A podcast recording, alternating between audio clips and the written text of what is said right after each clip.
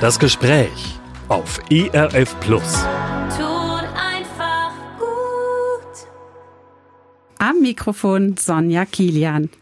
Morgens aufstehen, wann man will. Und wo man will. Nicht immer die gleiche langweilige Aussicht, wenn man morgens aus dem Fenster schaut. Einfach mehr Freiheit im Alltag und vielleicht so ein Hauch Abenteuer. Das wünschen sich manche und inzwischen gibt es immer mehr Menschen, die auch tatsächlich den Schritt wagen und aus den engen Grenzen des Alltags ausbrechen. Dazu gehört Annabel Breitkreuz. Sie ist mit Kleinkind wochenlang in einem umgebauten Bus unterwegs gewesen. Die Van Life Mom ist heute zu Gast bei Das Gespräch. Hallo Annabel. Hi, hallo. Schön, dass du hier bist. Als du zuletzt hier warst, im ERF, da sah es noch ein bisschen anders aus. Wir saßen in einem kleinen, kleineren, älteren Gebäude, noch nicht im großen ERF. Und du warst auch nicht als Interviewgast hier, Genau. sondern hast selbst unter anderem als Redakteurin gearbeitet. Genauer gesagt ein Volontariat gemacht. Mhm, genau. Inzwischen hat sich in deinem Leben einiges geändert. In meinem auch. Also seit wir uns jetzt wiedersehen. Meine Kinder sind größer. Da habe ich wieder mehr Freiheit, zumindest in gewissen Bereichen. Und du hast jetzt Kinder, kleine Kinder. Wild, frei und authentisch bist du geworden in der Zwischenzeit oder geblieben. Oder mir vorgenommen zu sein. Sehr gut. Du hast ein Buch geschrieben mit gleichnamigem Titel und dem Untertitel Aufbruch ins Abenteuer Familie. Annabel, gib uns doch mal einen Kurzeinblick in dein Leben, bevor wir dann länger eintauchen in bestimmte Bereiche oder tiefer eintauchen. Was hast du nach der Schule gemacht?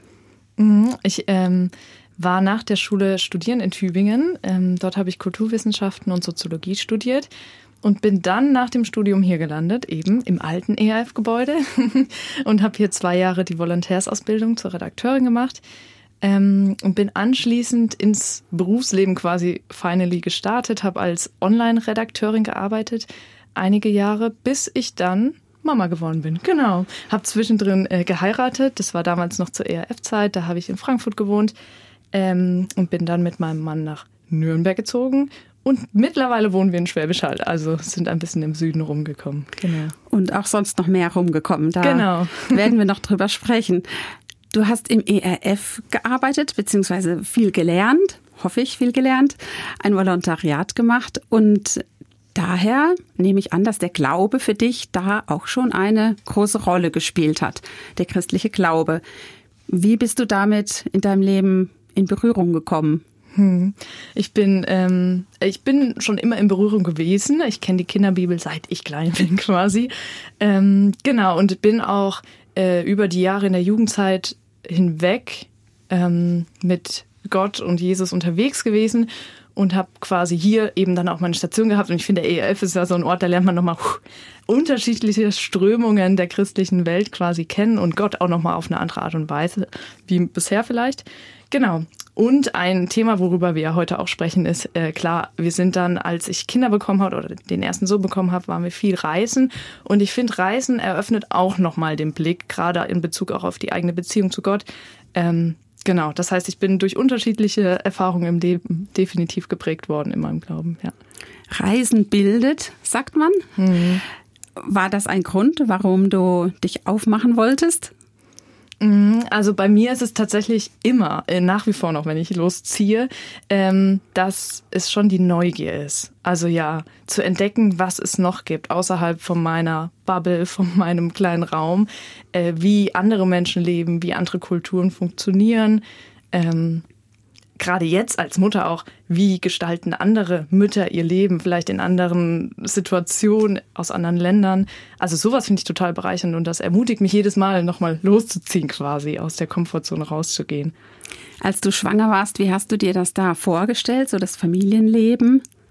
Ähm, oh, also ich hatte so voll wenig Vorstellung. Ich muss sagen, ich habe äh, mir die Familien um mich rum angeguckt. Ich glaube, das macht jeder, der schwanger ist und guckt, ah, okay, irgendwann brauchen wir dann noch ein Laufrad und man schaut so in die Richtungen, was so kommen könnte. Irgendwann brauchen wir vielleicht ein Haus, äh, wo wir ein Kinderzimmer haben.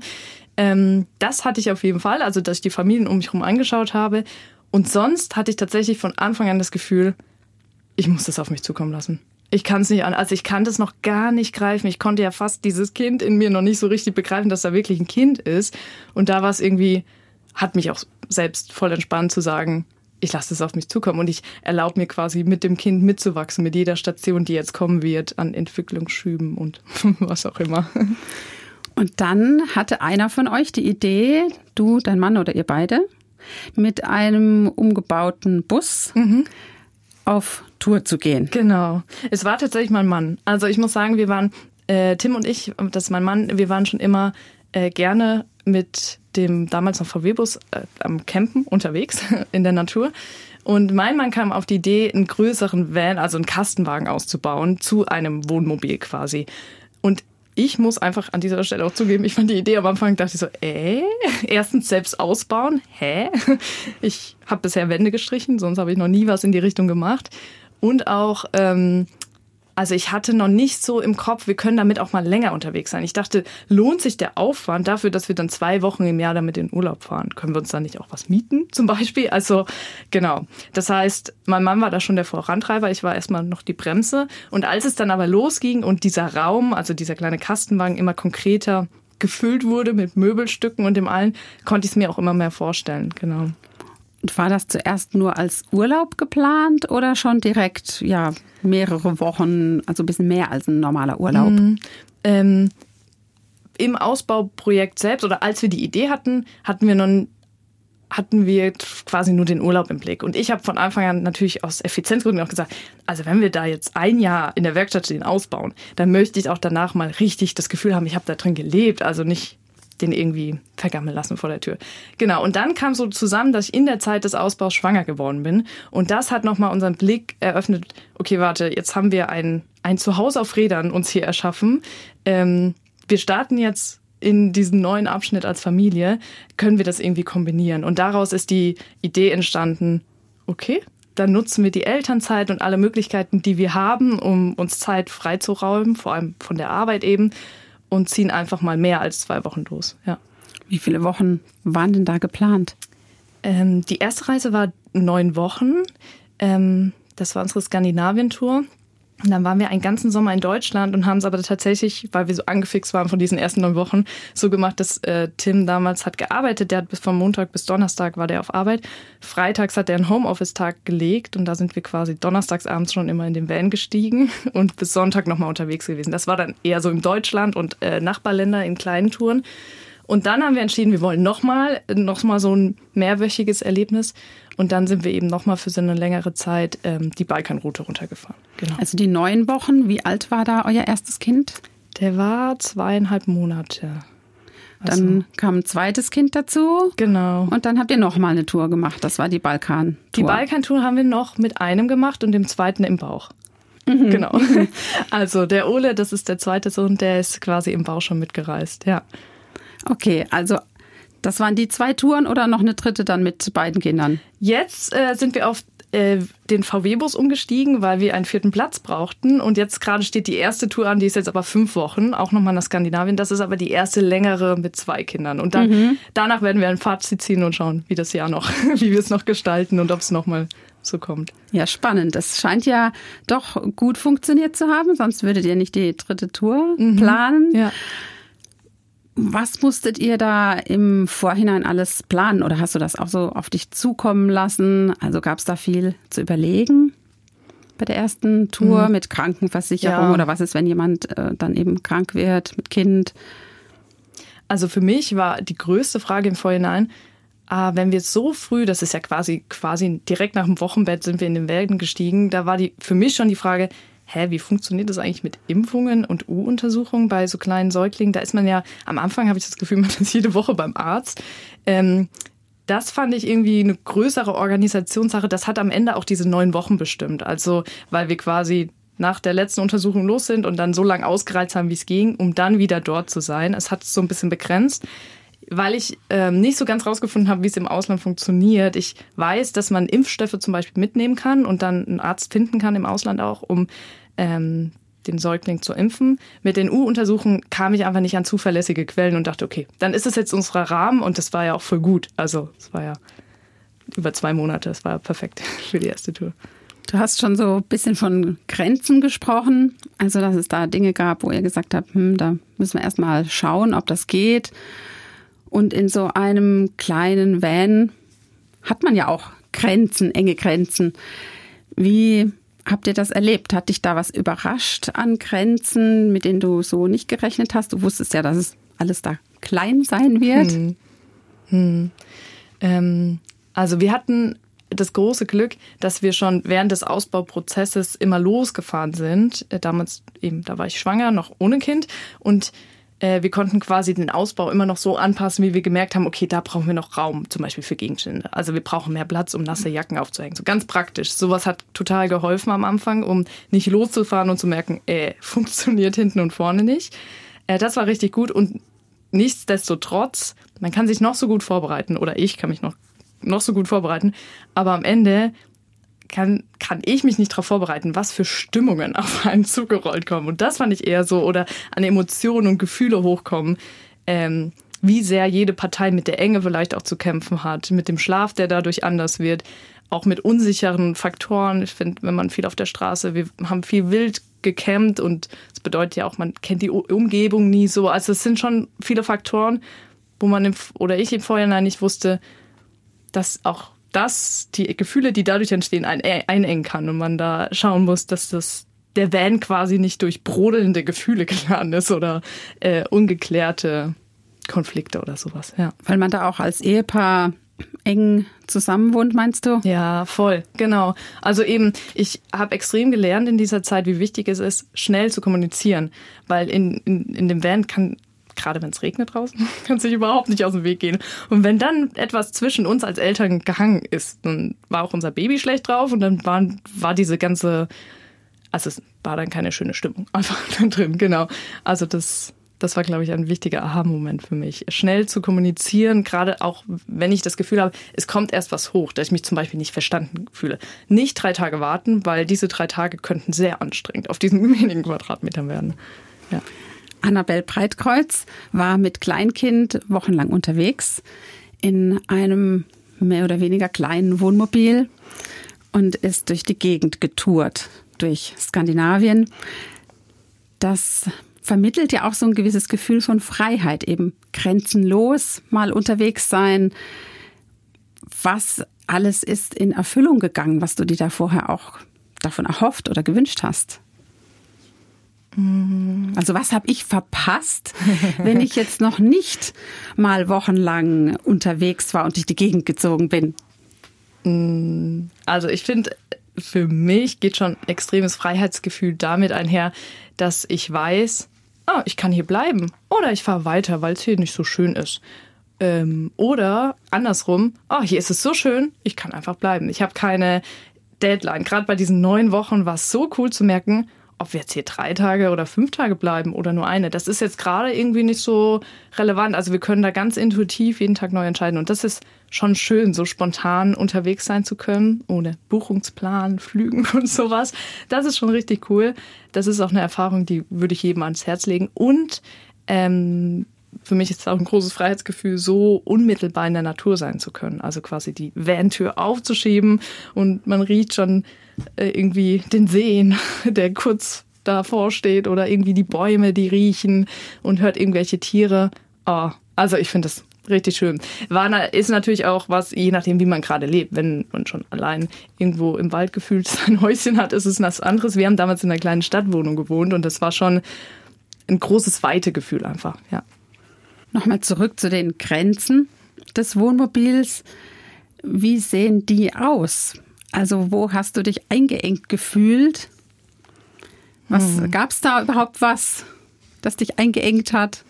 Also räumlich gesehen bin ich echt gut klargekommen, ähm, weil wir quasi den Ausbau so gemacht haben, dass wir vorher wussten, was muss mit und wir haben die, selbst die Schubladen so gebaut, dass genau das reinkommt. Und alles hatte seinen festen Platz, was zu Hause nicht immer so der Fall ist. Entsprechend ähm, war da schon sortierter Raum. Ganz da ist man dann Raum. gezwungen. Genau, man ist auch gezwungen, Ordnung zu halten. Und irgendwie war das auch einfach. Also ich fand es gar nicht so beengend, dieser kleine Raum. Ich glaube, was beengend öfters mal war, war, dass es keinen Raum zum Zumachen gab. Also keine Tür. Ähm, Gerade eben, wenn es viele schlechtes Wetter gab. Und wir hatten unsere Toilette zum Beispiel.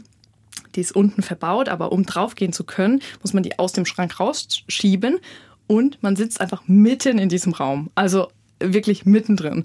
Und wir haben keine Kabine zum Zumachen, wie das im Wohnmobilen ist. Den Platz wollten wir uns eben sparen. Bedeutet aber auch, eben entsprechend, ja, ist man selbst da nicht allein. Nicht mal ein Vorhang? Nee. das war, wir waren da sehr transparent. Ist der andere dann rausgegangen? Manchmal, also ich habe nicht geschüttet hat? Der, der Spaziergang war dann schon wichtig öfters, genau, damit man danach auch durchlüften kann. Aber das sind eben, das muss man vorher wissen und ähm, sich drauf einstellen. Ähm, genau, und das kann schon auch in Situationen, je nachdem, wie ich gerade auch vom, vom wie, wie stark ich gerade bin, wie, an, wie schlecht der Schlaf war oder gut der Schlaf war, triggert so einen natürlich sowas schon. Und ich hatte schon auch Situationen, wo ich dachte, also das, ich kann es gerade einfach nicht mehr. Irgendwie brauchen wir mal eine Tür zum Zumachen. Genau. Ich glaube, das kann sich jeder vorstellen. Ja, so diese große Freiheit auf der einen Seite und das Buch, da geht es ja auch um Familie. Wie hast du das erlebt mit dem Kind? Hat dich das in irgendeiner Weise eingeschränkt, die Freiheit ein bisschen genommen? Ich meine, es ist ja ein Unterschied, ob man als Single oder auch als Ehepaar eine Reise macht oder ob noch ein kleines Baby dabei ist. Würmchen, ja. Bei der ersten Tour muss ich echt sagen, dass ähm, ich sage immer, wir sind da positiv naiv reingegangen und haben versucht uns weh, also wir haben uns wirklich wenige Gedanken über Eventualitäten gemacht, was ich im Nachhinein als großen Schatz wahrnehme, weil ich glaube, wenn man jeden Faktor vorher durchdenkt, dann wird es schon im Kopf so kompliziert, dass man es vielleicht oder ich es erst gar nicht gemacht hätte. Ähm, ich weiß, dass ich mir noch vorher überlegt habe, ach, wir haben da ja gar nicht so eine, äh, wie heißt denn das, die, den Heizstrahler über der Wickelkommode. Mhm. Also so Kleinigkeiten, wo ich dann kurz vorher dachte, ach Moment, ja gut, dann muss es halt ohne gehen. Da muss halt immer drinnen warm genug sein. Oder, Oder das so. Kind muss abgehärtet sein. Ja, genau. Und es wird dadurch abgehärtet. Oder die Badesituation. Also Pepe haben wir in, ähm, in unser Waschbecken getan und danach vor die Standheizung gelegt, am Boden. Quasi, das war der Föhnersatz. Also es gab äh, wir mussten schon kreativ sein in manchen Situationen, ähm, aber ich glaube, dass gerade das, dieser, dass wir gezwungen waren, kreativ zu sein und ähm, so ein bisschen in the flows zu sein, also es einfach auszuprobieren, das prägt uns, würde ich, ja, würde ich schon sagen, noch bis heute. Das hat uns positiv geprägt, weil ähm, wir dadurch ganz viele neue Möglichkeiten entdeckt haben, wie wir das Familienleben auch gestalten können, ohne Heizstrahler. Mhm. Also Minimalismus und auf etwas zu verzichten war manchmal ein Gewinn für euch. Mhm. Wie ist das im Umgang mit Krisen, die es ja sicher auch gab, wenn jetzt mal das Kind äh, nicht so gut drauf war, geheult hat oder krank war oder ihr was vorhattet, was ihr nicht machen konntet? Fällt dir da gerade eine Situation mhm. ein? Ja, also gerade am Anfang fand, war bei mir schon eine persönliche Krise, wenn ich gemerkt habe, Pepe schreit in seinem Maxi Cosi, wir können gerade nicht mehr so weit fahren, wie eigentlich unser Etappenziel gewesen wäre. Es macht einfach keinen Sinn. Wir bleiben jetzt hier stehen. Und dann steht, standen wir manchmal einfach an einem Ort, den ich gar nicht so schön fand. Und in meinem Kopf hatte ich ja noch auf meiner Bucketlist irgendwelche Orte, die ich sehen wollte. Und ich, ähm, das war schon insofern eine Krise für mich, weil ich erstmal verstehen musste, okay, bei dieser Reise geht es gerade nicht darum, möglichst viel zu sehen oder abzuhaken. Und weil, wenn ich das als Ziel habe, dann wird es ziemlich anstrengend mit dem Baby, sondern ähm, dieses Einlassen auf die Geschwindigkeit des Kindes, das war im Nachhinein ist das eine super schöne Erfahrung. Aber das war natürlich vor Ort nicht immer schön. Das war auch manchmal schmerzhaft, weil wir Pläne sein lassen mussten. Viele Sachen, die ich sehen wollte, habe ich nicht gesehen.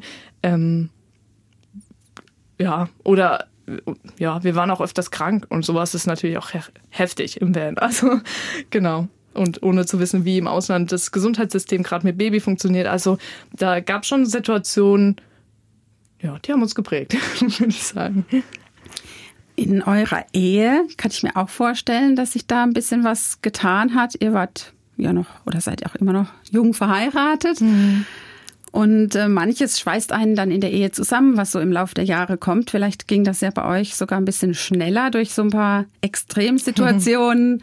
Mhm. Gab es da so Gelegenheiten, die euch zusammengeschweißt haben?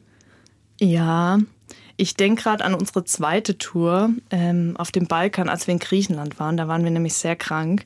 Und ich habe da meinen Mann noch mal ganz anders kennengelernt, weil ich war krank, er war krank, also sehr krank und unser Sohn war krank.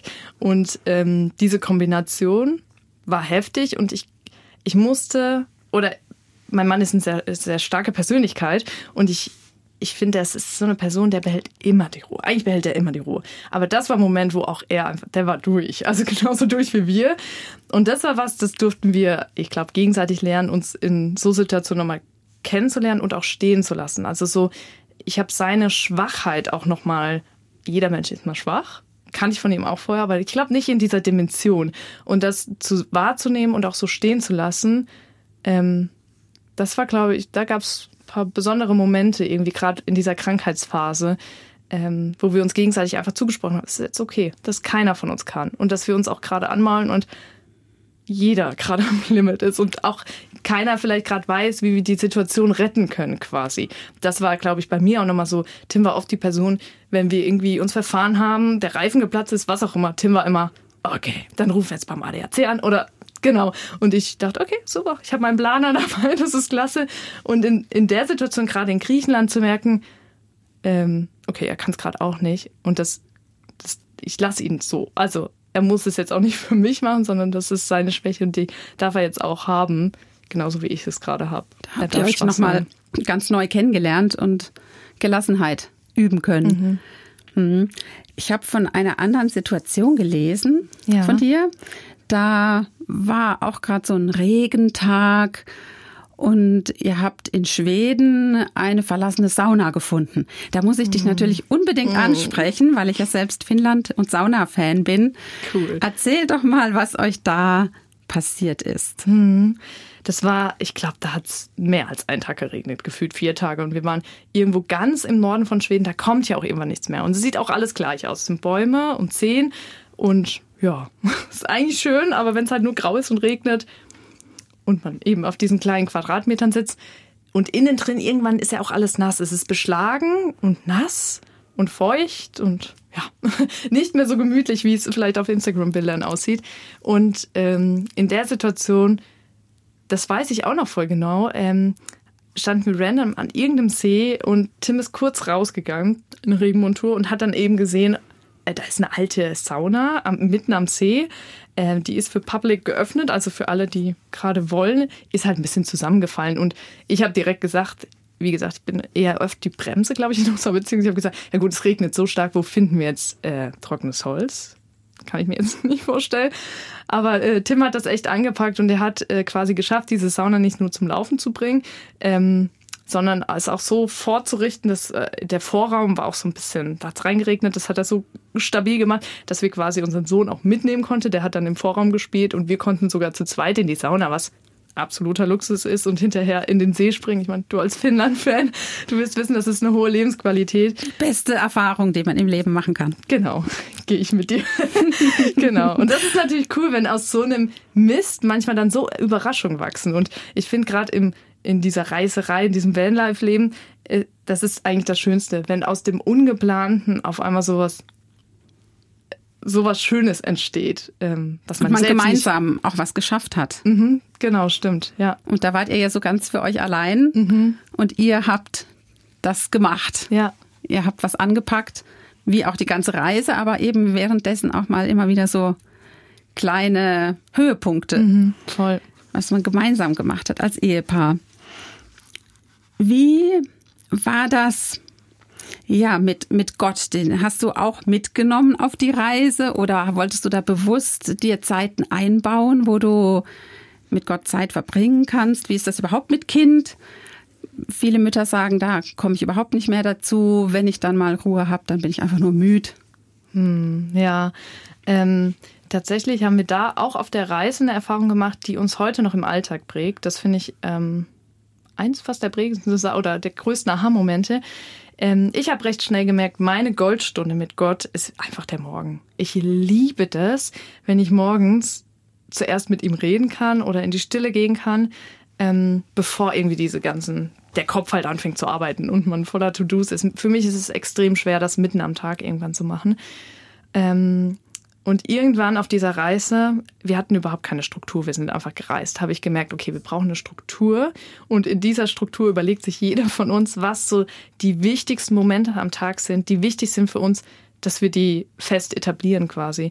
Ähm, und da ist das Ritual daraus entstanden, dass ich immer morgens die erste Stunde allein hatte und auch die beiden Männer dann im, im Van geblieben sind äh, was sehr, sehr schön ist, weil ich Dein dann Baby allein, und dein Mann. Genau, die, die zwei Männer, genau, weil die, ähm, ja, genau, weil ich quasi dann draußen in, in der Ruhe, in der Natur saß mit Gott, das, ähm, ja, das war richtig schön, das, und ich glaube, das hat uns, diese Entscheidung, die wir eigentlich nur für die Reise getroffen haben, die prägt uns noch heute insofern, ähm, dass ich schaff's auf keinen Fall, jeden Morgen mit zwei Kindern mich hinzusetzen, in Ruhe mit meinem Kaffee und erst mit Gott zu reden. Das ist nicht meine Realität.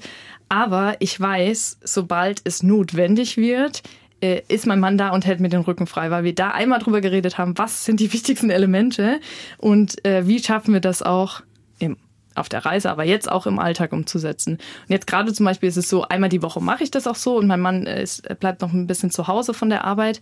Ähm, oder ich lege diesen Morgen ans Wochenende. Das ist richtig cool. Und genau, wenn ich in der Phase bin, wo ich merke, ich brauche mehr als das einmal die Woche, ich hätte das gerade gern jeden Tag oder ich brauche das gerade einfach, dann finden wir da in der Regel auch einen Weg, das umzusetzen. Und das finde ich richtig cool, dass wir uns gegenseitig auf diese Weise noch kennengelernt haben.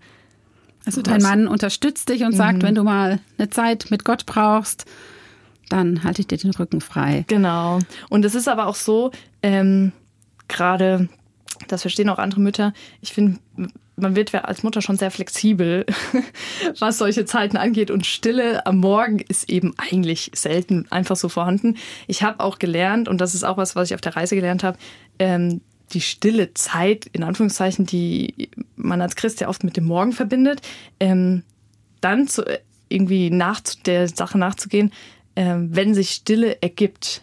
Und wenn man dafür mal sensibel ist, merkt man, es ergibt sich doch öfters als gedacht. Also gerade momentan mache ich es voll oft so, dass wenn ich meinen Jüngeren ähm, mit dem Spazierenlaufen, der vorne im Kinderwagen sitzt, dass ich dann eben kein Podcast höre oder am Handy bin, sondern dann die Stille nutze. Also ähm, genau. Also flexibel. So. Ja, genau. Was einen als Mutter oft irgendwie auch nervt, aber es eröffnet auch so viele neue Möglichkeiten. Und das ist auch, finde ich, total der Schatz. Also mitten im Alltag da, wo Gott dir quasi was freischaufelt, dass du dann auch sagst, ja, das, nehme nutze ich jetzt. Mhm, genau, das Geschenk nehme ich an, danke. Und wie gestaltest du so eine stille Zeit oder ein Gespräch Mhm. mit Gott oder hörst du dann einen Bibelpodcast? Aber gerade hast du gesagt, du hörst dann keinen Podcast. Genau. Also tatsächlich, seit ich Mutter bin, äh, mache ich sehr wenig. Ich habe vorher, ich liebe eigentlich Bibel lesen.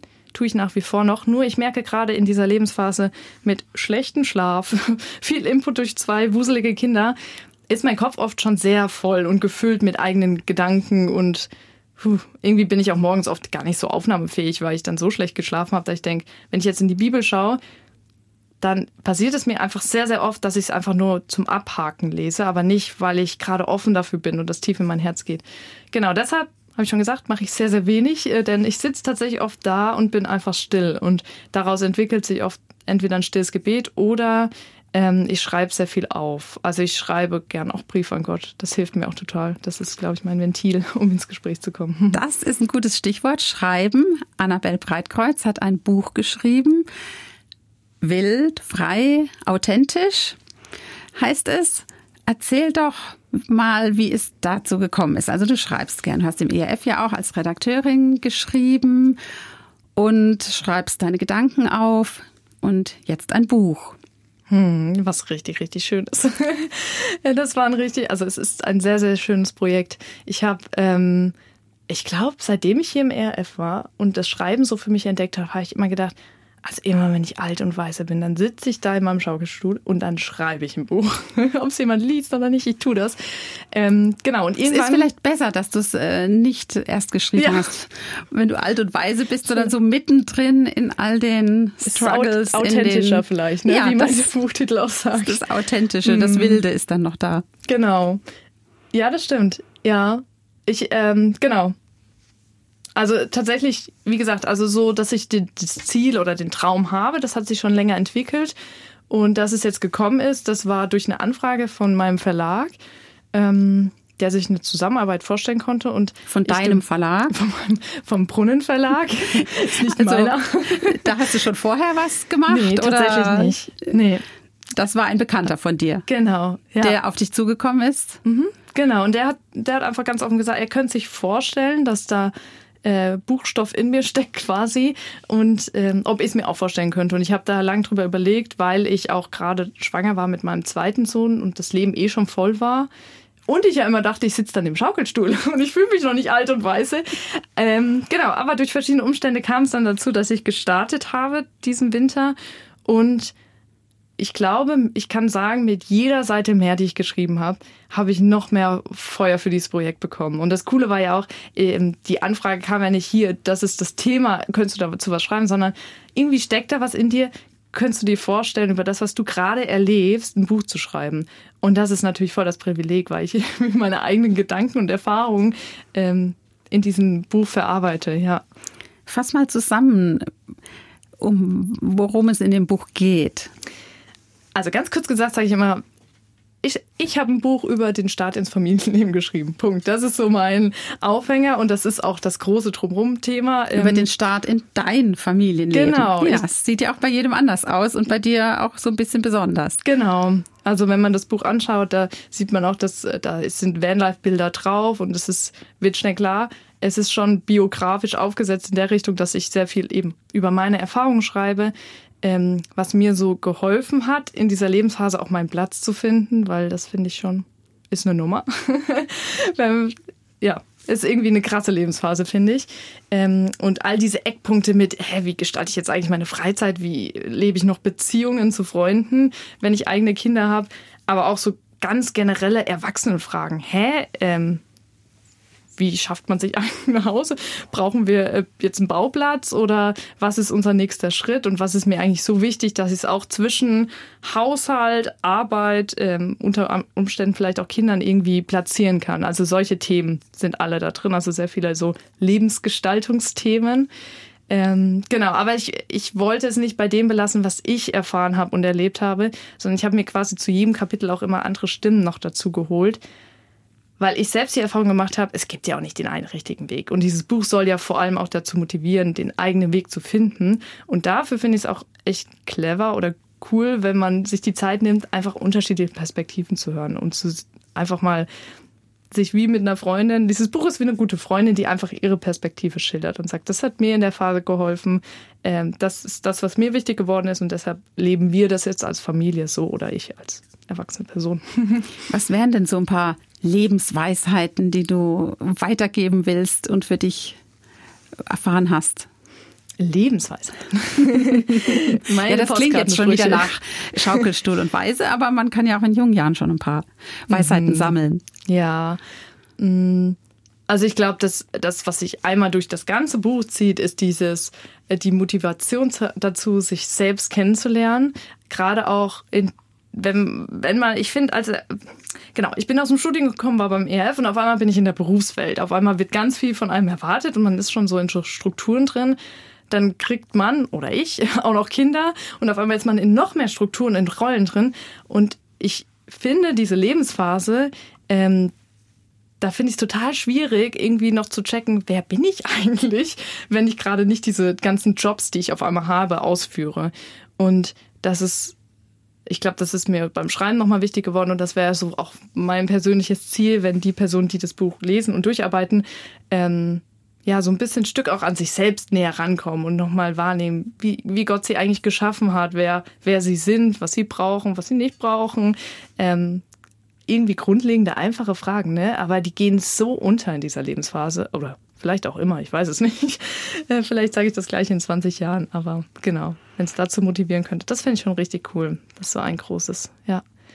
Heutzutage haben vielleicht mehr Menschen als früher Angst, was zu verpassen, weil man ja auch auf Instagram und äh, woanders im Internet sieht, was alles möglich ist. Oder da sieht jetzt jemand dein Buch und denkt, ach, ich muss auch mal mit einem Bus irgendwo paar Wochen oder Monate äh, durch die Welt ziehen, sonst verpasse ich was. Mhm. Was empfiehlst du gegen diese Fear of Missing Out, also die Angst, was zu verpassen? Ähm, also erstmal, wenn ich sowas mitbekomme bei anderen, dann sage ich, bevor ich was empfehle, sage ich so, oh, ich fühle dich gerade. Ich fühle das so oft in meinem Alltag und das ist auch, ich habe das auch in meinem Buch drin. Ähm, weil ich glaube, dass meine Generation ist davon voll betroffen, eben weil wir so viel auf Social Media unterwegs sind und so viel am Tag sehen, was wir noch machen könnten und erreichen könnten und erleben könnten. Und, und vieles ist auch möglich geworden. Mhm. Ja, wir haben es, glaube ich, im Vorgespräch auch schon gesprochen, dass allein durch dieses Homeoffice oder wie viele jetzt auch freiberuflich arbeiten, also gerade dieses, du kannst Geld verdienen und gleichzeitig um die Welt reisen. Also warum nicht? Was spricht dagegen? Ähm, und Genau, also dieses, dieses, diese viele Möglichkeiten zu haben, sich dabei nicht selbst zu verlieren und nicht immer Dinge zu tun, nur aus der Angst, es möglicherweise sonst verpasst zu haben, das ist schon was, da struggle ich total selbst mit mir. Also ja, immer wieder. Das fängt bei Kleinigkeiten an, wenn ich irgendwie auf dem Boden sitze und äh, gerade mit meinen Söhnen spiele. Und dann muss ich nur ganz kurz aufs Handy gucken und sehe dann, ach so, meine Freunde sind ja gerade in der Stadt am Kaffee trinken. Hä, warum hocke ich denn hier und spiele wie Playmobil? Und dann, dann kommt schon so ein FOMO, ist ja die Abkürzung für Fear of Missing äh, Out, hoch. Also dieses Gefühl, ich kann das mittlerweile schon richtig definieren, dass es dieses Gefühl ist. Mhm. Und was ich eben, weil du gefragt hast, was kann ich dann raten oder empfehlen, dann ist es schon so, dieses Gefühl wahrnehmen, zu merken, was da überhaupt, weil manchmal ist man einfach nur aufgewühlt und weiß gar nicht, was es ist. Erstmal zu definieren, ist es jetzt gerade, weil ich einfach Angst habe, dass ich das verpassen könnte? Bin ich gerade in der Situation wirklich unzufrieden, hier auf dem Boden zu spielen oder habe ich es eigentlich bis gerade eben genossen, nur weil ich das gesehen habe? Und dann ist die Frage, gerade wenn es so ist, wie ich gerade geschildert habe, ganz faktisch gesehen, was hilft einem, einfach nicht so viel mit dem Leben anderer zu beschäftigen, gerade übers Handy, sondern mehr in der Situation zu bleiben. Ich finde, das, das bringen einem oder mir ja Kinder ganz krass bei. Also Kinder leben so krass im Hier und Jetzt und da so ein bisschen mitzugehen. Ich finde, das hilft mir total. Also einfach präsent dort zu sein, wo ich gerade bin und nicht immer noch eine Kurve weiter zu schauen oder ein Bild weiter zu scrollen. Das ist so, ist schwierig, aber ist am Ende auch, hat vielleicht auch viel mit Selbstdisziplin zu tun. Ja. Aber spannend, dieser Gedanke, dass man die Gefühle so einordnet. Mhm. Also wirklich sich bewusst macht, was fühle ich da eigentlich gerade und nicht nur so eine undefinierbare Unzufriedenheit zu haben, die dann da ja. einfach weiter bleibt. Genau, weil manchmal ist es ja, ich denke so, also bei mir ist es oft so ein beklemmtes Gefühl. Und dann ist es eben manchmal die Angst, dass ich das gerade verpasse, diese Situation mit Freundinnen dort irgendwie in der Stadt zu sitzen. Oder ist es vielleicht auch Neid? Neid ist irgendwie noch ein mieseres Gefühl, finde ich. Aber auch Neid zeigt ja gerade, okay, ich will das vielleicht nicht nur gerade verpassen, sondern eigentlich wünsche ich mir das vielleicht gerade auch wirklich. Also es ist schon so krass, dass ich neidisch bin dann würde ich überlegen, okay, ähm, klar, dem Neid nicht so einen großen Raum zu geben, aber irgendwann, wenn die Gefühle abgeklungen sind, auch wieder zu überlegen, okay, was kann ich denn in dem Fall tun? Und in dem Fall ist es manchmal äh, nicht nur wichtig, im Hier und Jetzt zu sein, sondern auch vielleicht Pläne zu schmieden, zu sagen, okay, eigentlich will ich auch da in der Stadt sein, vielleicht kann ich das nächste Woche mal bewusst einplanen. Also jetzt ganz flach gesagt, ne? aber genau. Ja, ich habe dazu noch zwei schöne Zitate aus deinem Buch, mhm. die mir sehr gut gefallen haben. Das eine, das lautet, wahre Freiheit hat nichts mit einem Zugticket oder der Entfernung von zu Hause zu tun. Oder ich ergänze mal, jetzt mit allen Mädels und Freundinnen mithalten zu können, was die gerade machen, sondern damit ich selbst sein zu können und Frieden damit zu haben. Mhm. Was hat Gott für dich da noch äh, mit zu tun?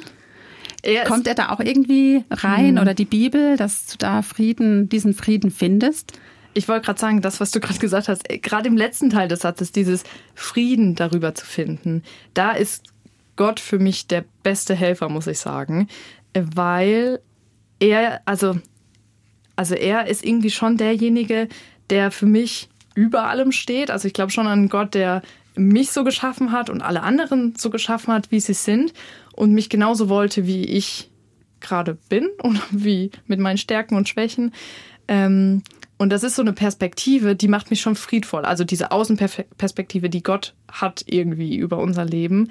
Ähm, und die sehe, also die sehe ich aber so nicht. Wenn ich nicht mit Gott im Gespräch bin, sehe ich ja nur mich quasi. Also ihn, sobald ich ihn mit reinnehme, sehe ich das größere Ganze. Und das wiederum ähm, macht mich echt gelassener. Also dann denke ich, jo, die andere Person hat die Schwäche. Also dann sehe ich mehr so, wir sitzen alle ja. im selben Boot. Ich bin nicht die Einzige, die hier gerade Angst hat, was zu verpassen oder genau. so. Ja. Da habe ich auch noch ein gutes Zitat das äh, fasst du sehr schön im Buch zusammen. Seine Pläne, also Gottes Pläne, sind eine ganze Nummer durchdachter und vollkommener. Hm. Das, das ist auch die große Perspektive, ne? Ja, also das finde ich an Gott echt, glaube ich, das fast den coolsten Charakterzug, dass ich so weiß, der ist so gut im Planen und der hat so krass, also so einen krassen Blick, den kann ich gar nicht haben. Und immer wenn ich seine Pläne nicht verstehe, und das kommt sehr, sehr oft vor, und ich glaube bei jedem von uns, dann hol, also dann holt mich das schon ein bisschen raus aus meinem Selbstmitleid oder meiner Verzweiflung, wenn ich weiß, okay, aber am Ende kann ich gerade gar nicht alles verstehen, was hier passiert auf der Welt oder in meinen Beziehungsebenen, sondern zum Glück gibt es da jemand, der das alles weiß und kennt. Und das macht dich dann frei von eben irgendwelchen Wünschen, die du sonst noch hättest mhm. oder Gedanken an andere Pläne und wenn alles einfach nicht so läuft, wie man sich das selbst gedacht hat. Genau, ja. Ja, Gott kann einen großen Freiheitsschub geben, ja. Annabelle, ganz vielen Dank für das schöne Gespräch mit dir, für deine Ehrlichkeit und was du alles uns berichtet hast. Annabelle Breitkreuz war mit zwei Kleinkindern und ihrem Mann wochenlang unterwegs in einem Kleinbus. Da hat sie Freiheit erlebt, aber auch Grenzen gespürt. Sie will anderen Menschen Mut machen, Grenzen zu überschreiten im Leben neue Schritte zu gehen. Wild, frei, authentisch. So heißt ihr Buch, das sie geschrieben hat. Das ist im ERF-Shop erhältlich. Infos dazu sowie diese Sendung zum Nachhören finden Sie auf unserer Internetseite erf.de in der ERF Plus Audiothek. Wie schön, dass Sie heute dabei waren. Mein Name ist Sonja Kilian und ich freue mich schon aufs nächste Mal. Bis dahin. Das war ERF Plus, das Gespräch. Weitere Informationen sowie den Download zu dieser Sendung finden Sie in unserer Audiothek unter erfplus.de. ERF Plus.